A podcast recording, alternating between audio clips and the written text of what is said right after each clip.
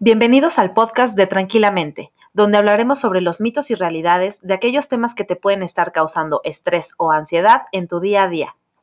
Somos Gris y Mar, psicólogas y fundadoras de Tranquilamente. Juntas cuestionaremos las creencias que nos llevan a actuar más en automático que con conciencia y que nos generan malestar. Descubrirás que ser congruente entre tus pensamientos, sentimientos y acciones es el camino para vivir tranquilamente.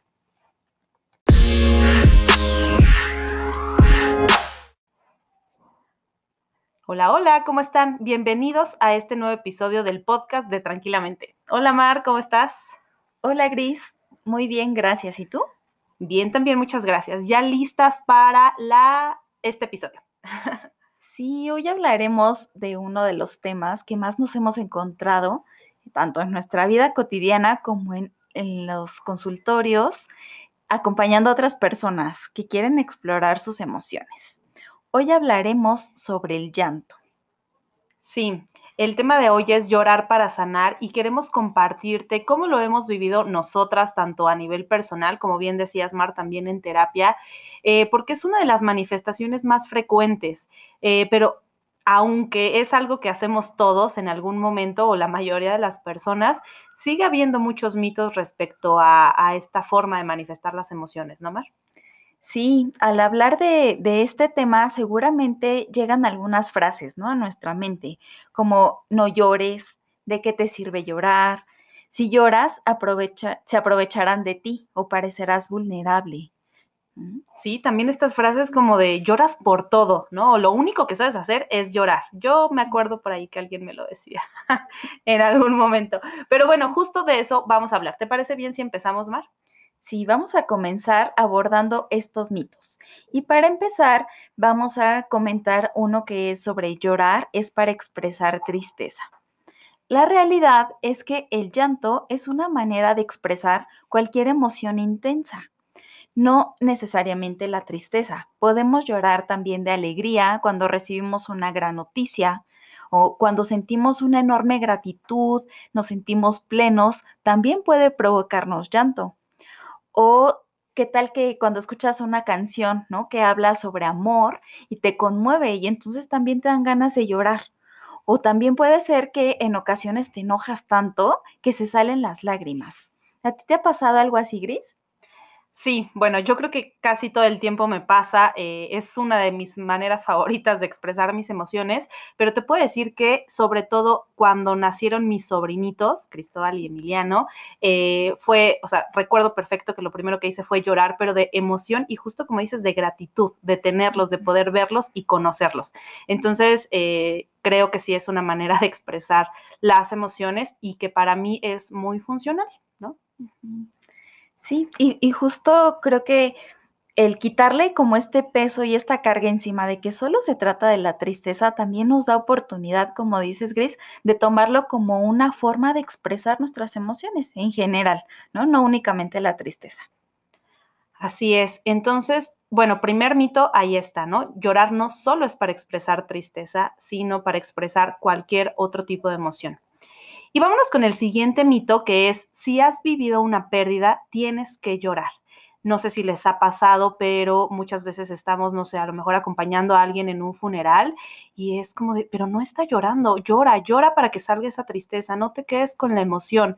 Y creo que esto que decimos, pues obviamente es con la intención de que la otra persona se sienta mejor y para nosotros, pues al ser una forma de expresar creemos que todo el mundo tiene que llorar, pero la realidad es que cada persona tiene una manera diferente de vivir una pérdida y de expresar el dolor.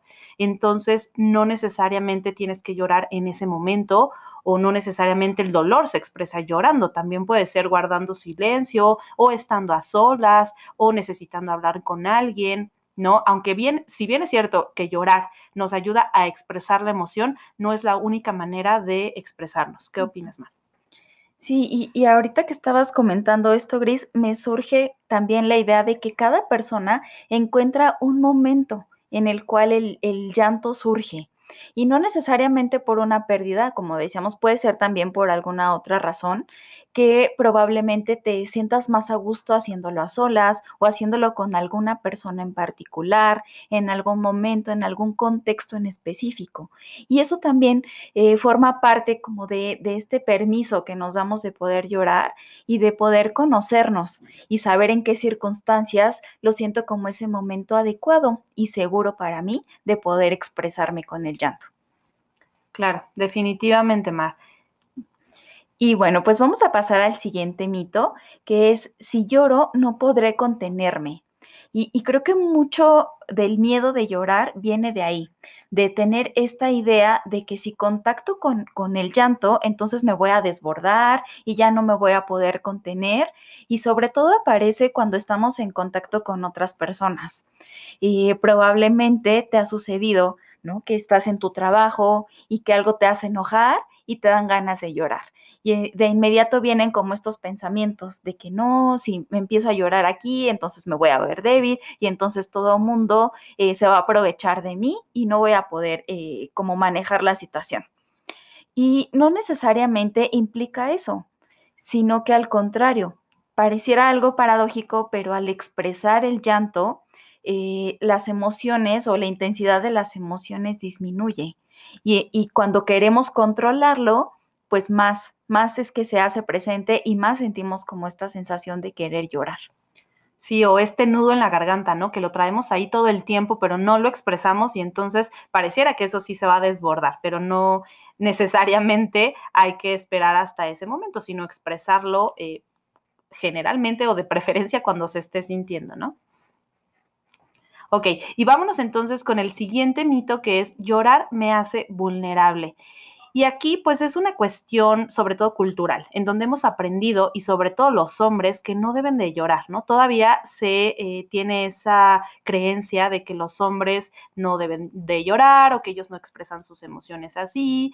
Y todavía para las mujeres es un poco más permitido como de, sí, claro, somos más sensibles, es la forma en la que encontramos de expresar nuestras emociones, pero la realidad es que llorar es un acto humano, no es un acto de hombres o de mujeres sino que es una forma, como ya lo veníamos diciendo, de expresarnos. Entonces, eh, sí, al llorar, pues nos volvemos quizá más reflexivos, a veces también queremos eh, pedir ayuda, ¿no? Necesitamos eh, que alguien esté con nosotros, que nos acompañe, pero no necesariamente eso, el necesitar a otros, implica vulnerabilidad. Y, justo hablando un poco de eso, pasamos al siguiente mito. ¿Cuántas veces ha pasado por tu mente cuando ves a una persona llorar que pienses, de seguro llora para llamar la atención? Y si bien es cierto que en algunos momentos, para algunas personas, esta es la forma en la que han aprendido a comunicarse para poder pedir ayuda o ser escuchada, no necesariamente implica un, medio de manipulación o algo que se haga de manera consciente, como con esta intención. A veces también eh, es formas, son estas formas en las que aprendemos a comunicarnos y a expresar lo que necesitamos o lo que, lo que requerimos de alguien más. Y, justo hablábamos un poquito de, una analogía, ¿no, Gris? ¿Nos quieres compartir? Sí, cuando estábamos preparando este episodio, yo le decía a Mar, es que no se me ocurre otro ejemplo que el del vómito, ¿no? Y perdón por el ejemplo para los que no les parezca nada agradable. Sin embargo, el vómito es una eh, función necesaria, es un mecanismo de defensa del cuerpo. Cuando algo te cae mal, imagina que vas y comes algo en la calle y te cayó mal y entonces tu estómago empieza ahí a, revolverse y tienes esa sensación de vomitar, ¿no? Esas ganas de vomitar. ¿Qué pasa si a lo mejor estás en un lugar en donde crees que no puedes hacerlo o lo que sea? No quieres vomitar porque es desagradable y entonces como que te aguantas esas ganas cómo se siente en tu cuerpo. Puedes recordar la última vez que lo sentiste, pues obviamente se siente incómodo, ¿no? Estar ahí con eh, esa sensación tanto en el estómago como en el pecho o en la garganta de querer vomitar. ¿Y qué pasa una vez que lo haces? Pues por supuesto quizá el momento es desagradable, pero una vez que logras vomitar, entonces te puedes sentir hasta como con alivio, con descanso, de ya por fin salió esto que me estaba haciendo daño, porque como te decía al principio del ejemplo, el vómito es un mecanismo de defensa. Entonces, lo mismo el llanto, el llanto es un mecanismo de defensa, es una forma en la que nuestro... Eh, nuestro cuerpo y nuestra mente explica eh, y explora nuestras emociones, las expresa. Entonces, si tú te aguantas el llanto, pues va a terminar saliendo, lo mismo que el vómito, ¿no? No te lo puedes aguantar por mucho tiempo, va a terminar saliendo. Lo mismo el llanto. Por eso aquí, pues la invitación es a permitirte que salga justo para que no esté ahí atravesándote la garganta o no esté todo el tiempo eh, la lagrimita en el ojo, sino que puedas expresarlo y entonces sentir el alivio. Lo mismo que pasa con el vómito. ¿Qué opinas, Mar? Sí, justamente el, llanto es una forma de liberación y, y, está comprobado, o sea, fisiológicamente cosas pasan en nuestro cuerpo cuando lloramos. Principalmente se liberan dos hormonas, que es la oxitocina y las endorfinas, las cuales eh, pues son consideradas como estas hormonas que te ayudan a sentir alivio, tanto físicamente como emocionalmente. Entonces es por ello que cuando nos damos el permiso de llorar, viene esta sensación de alivio. Aunque también aquí es importante aclarar que el llanto deja de tener estos beneficios cuando le ponemos juicios o pensamientos, como el hecho de no voy a poder salir de esto o nunca me sentiré mejor, soy un desastre. Cuando todo esto viene acompañado con el llanto, entonces más bien se carga de otra manera y no nos sirve para liberar, sino más bien al contrario, es como una especie de, recordatorio, yo lo pienso como un poco como este martirio, ¿no? De, estar rondando con estos pensamientos que además van acompañados con el llanto, pero que no te ayudan a poder liberarte totalmente, ¿no? Sí, ya hemos hablado en otros momentos de los pensamientos y cómo interfieren o influyen en nuestras emociones. Entonces, aunque normalmente va acompañada la emoción de los pensamientos, una forma de, eh, pues quizá tratar de que influyan menos, ¿no? Este tipo de pensamientos de no voy a salir, ¿por qué me pasó esto a mí? O lo que sea que esté provocando el llanto, es simplemente darte la oportunidad de notar cómo se siente el llanto en tu cuerpo. Siempre que regreses tu atención al cuerpo, paras un poquito esos pensamientos o disminuye como todo este ir y venir de pensamientos, ¿no? Entonces, entonces, te das la oportunidad de notar cómo se siente en tu cuerpo ese llanto, incluso puedes notar cómo ya eh, bajan las lágrimas, eh, tu corazón si late más rápido, más despacio, tu respiración. Entonces contactas, abres la puerta, le das permiso al llanto de que surja, pero eh, detienes un poquito toda este, esta cascada de pensamientos y empiezas ya a, a liberar la emoción, ¿no? Entonces, después, obviamente, de llorar, al final es una liberación de energía, por lo que es muy probable que te sientas cansado, te sientas cansada y necesites reponer esta energía. Por eso es muy común que después de llorar nos den ganas de dormir, ¿no, Mar? Sí, justo es un poco de lo que platicábamos al, planear este episodio. Eh, Gris y yo coincidimos que cuando hemos tenido estas ganas de llorar, nos damos el permiso de hacerlo, después viene esta, esta necesidad. Es algo que también el cuerpo te pide. ¿no? De, de, irte a dormir, de descansar, de estar a solas, de bajar un poco como el ritmo y la actividad para darte este chance de reponer tu energía nuevamente. Y también uno de los beneficios que vienen después de llorar es que esta emoción tan intensa que lo desencadenó baja. Cuando pones ese foco, esa atención, te permites contactar con la emoción que está propiciando el llanto, cuando ya se libera, entonces disminuye considerablemente.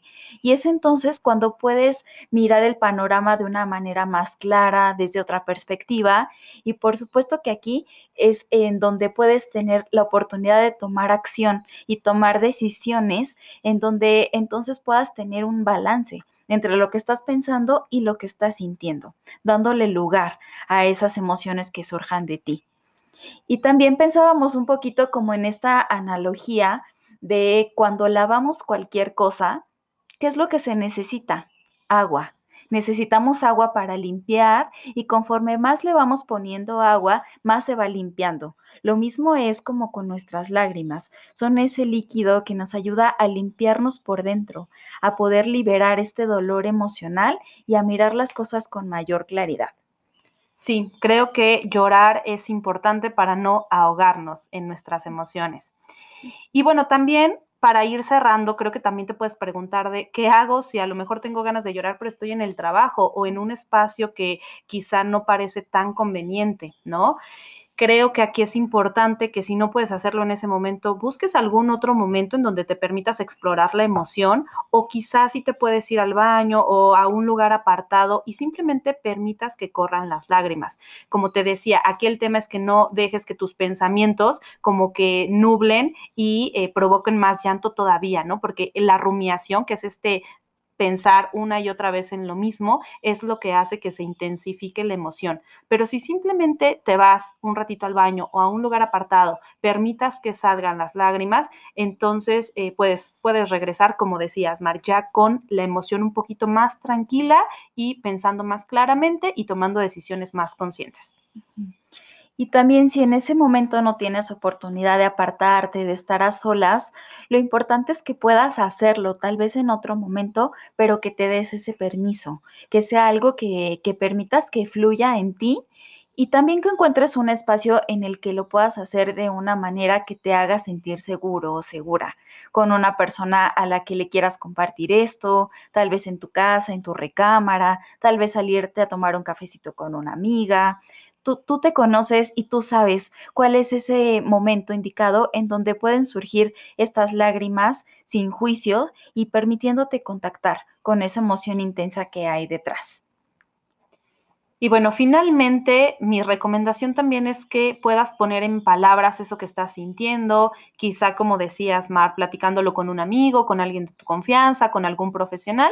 Y también creo que escribir es una buena forma de acompañar el llanto porque te permite todos esos pensamientos que están en tu mente, bajarlos a, un espacio físico, al papel, a la pluma, y entonces pues puedas liberarlo también un poco.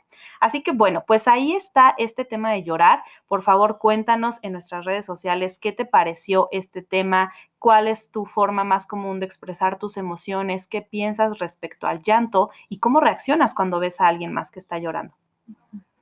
Y ahora que hemos hablado de este tema, pregúntate, ¿qué mitos quieres romper acerca de llorar para vivir tranquilamente?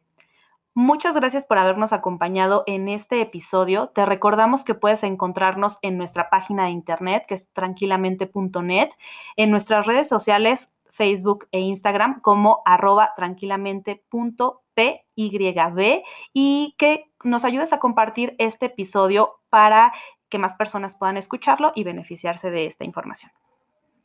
Muy bien, pues entonces vamos a dejar este episodio hasta aquí y nos vemos el próximo viernes con otro tema. Te mandamos un abrazo y que estés muy, muy bien.